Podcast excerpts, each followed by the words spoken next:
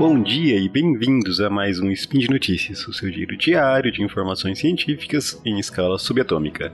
Hoje, dia 26 Borean do calendário Decatrian, vulgo 24 de fevereiro, uma quinta-feira, eu e Yuri conversarei com vocês sobre sustentabilidade. No programa de hoje, energia nuclear pode contribuir para diminuir a emissão de CO2. E 99% dos produtos químicos não são sustentáveis. Speed Notícias.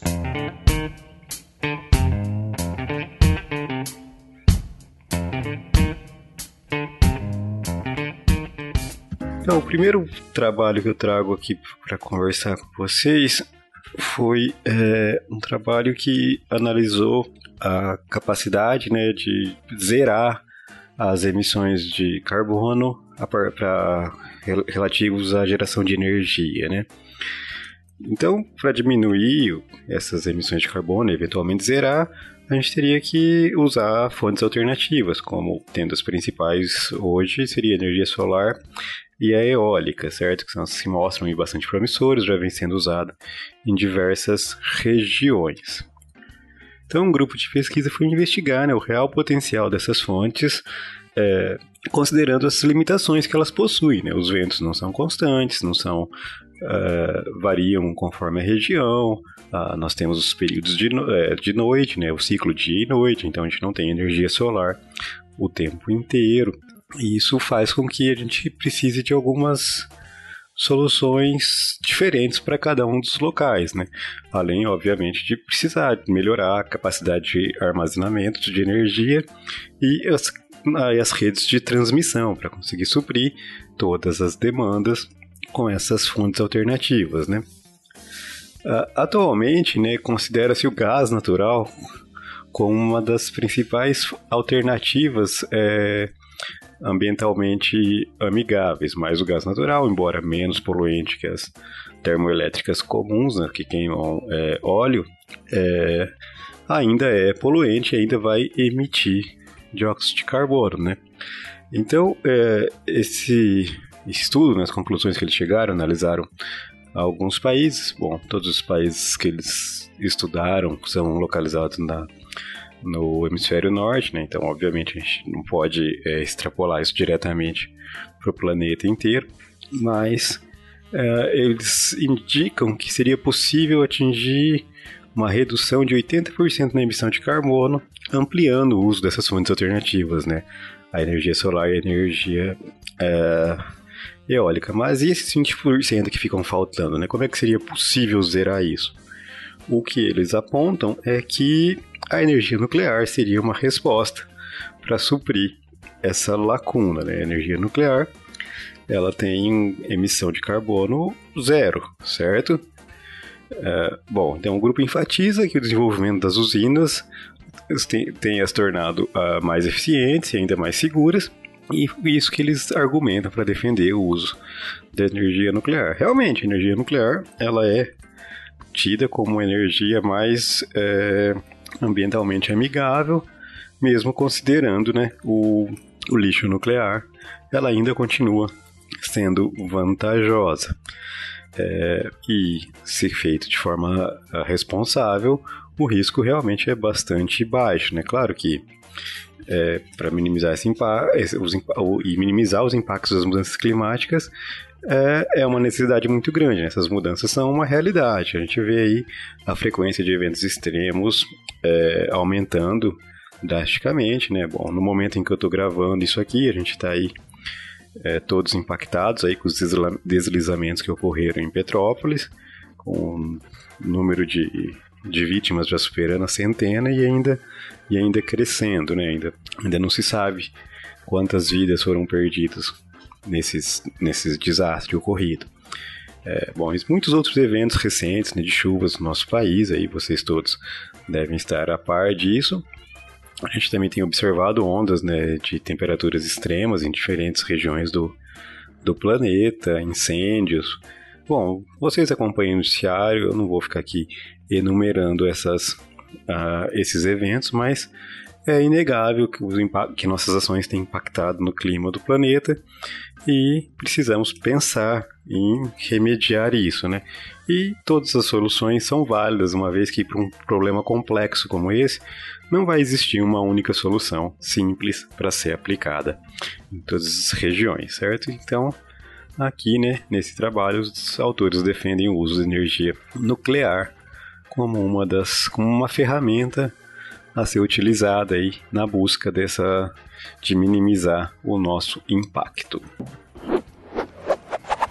No segundo trabalho que eu trago para conversar com vocês, né, ainda aí no tema, continuando aí no tema de meio ambiente, os autores começaram a foram investigar aí qual é a sustentabilidade dos produtos químicos, né? Uh, produtos químicos aqui, meus amigos, entendam como tudo que é produzido pela indústria química, né? Bom, uh, obviamente, grande parte desses produtos são produzidos, tem como matéria-prima petróleo ou derivados do petróleo, né? Bom, aí já com esses aí já fica bem fácil identificar que eles não são sustentáveis, né? Bom, acho que cabe aqui também a gente rapidamente pensar um pouco na palavra sustentável, né? O que quer dizer um produto sustentável, né? Sustentável seria que ele pudesse continuar existindo, continuar, pudesse é, manter, é, manter né, o ambiente com ele, né? A gente pode ter como uma definição de sustentabilidade é, seria o consumo da disso não iria acarretar a sua falta para as gerações futuras, certo? Bom, a gente sabe que o petróleo não é exatamente dessa forma. O petróleo eventualmente irá acabar, assim como muitas outras coisas, né? Aí quando a gente começa a pensar nessas outras coisas, isso começa a complicar um pouco essa conta de o que seria sustentável ou não. A gente pode, para exemplificar isso, pensar nos combustíveis. Né? A gente tem substituído combustíveis é, derivados de petróleo por, por biocombustíveis. Né? Aqui no Brasil a gente usa muito o álcool, a gente tem biodiesel, bom, a gente tem aí diversas outras uh, é, produções de energia a partir de, de material vegetal, a partir de, das plantas, né? Mas quão sustentável realmente são esses esses é, biocombustíveis. Vamos pensar um pouquinho, né? Para produzir né, esse biocombustível, eu preciso de uma área agrícola grande. Isso aumenta a pressão sobre as fronteiras agrícolas. Né? A gente vê aqui no Brasil os desmatamentos na Amazônia, o avanço sobre o Cerrado. Bom, a Mata Atlântica praticamente não existe, o Pantanal todo ameaçado. A gente tem aí todos os nossos biomas com problemas em função da exploração agrícola. As culturas agrícolas também demandam, né, além dessa área, elas demandam um grande volume de água, né? A gente tem enfrentado aí, vocês veem frequentemente, campanhas para minimizar o consumo de água, é, o consumo doméstico de água, né? Porque reservatórios com níveis baixos e tal. Mas o agronegócio consome muito mais água do que eu ou você, né? Então, esse esses biocombustíveis demandam também grande quantidade de água, e isso também é um recurso limitado. Além disso, a gente tem né, que pra, nessas produções agrícolas a gente vai ter uso de fertilizantes, o uso de pesticidas, e esses produtos também são produzidos na indústria química que a gente vinha falando, muitos deles são derivados de petróleo. Então, quão sustentável realmente é esses biocombustíveis? Essa fica aí a pergunta, né? Mas voltando aqui para o trabalho, então, do que eu trouxe para iniciar essa conversa, é, o que a conclusão que o grupo de pesquisa chegou é que 99% dos produtos né, da, da produção da indústria química não é sustentável. Então, 99% é muita coisa, né, meus amigos? Então, isso só nos leva a pensar que esse nosso. A pensar não, né? Leva a.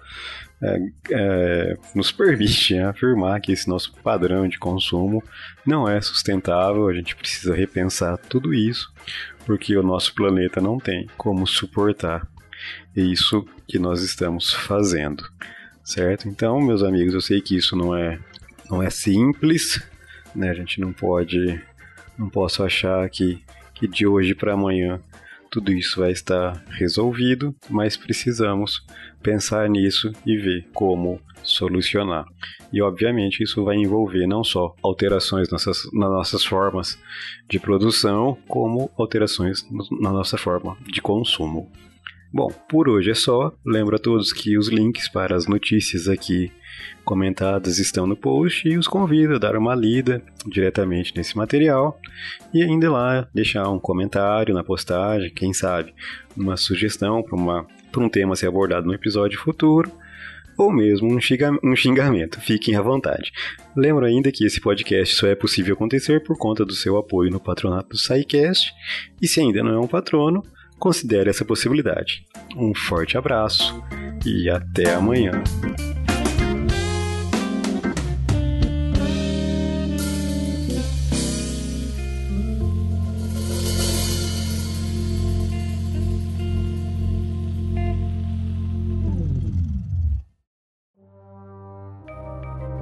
Este programa foi produzido por Mentes Deviantes. deviante.com.br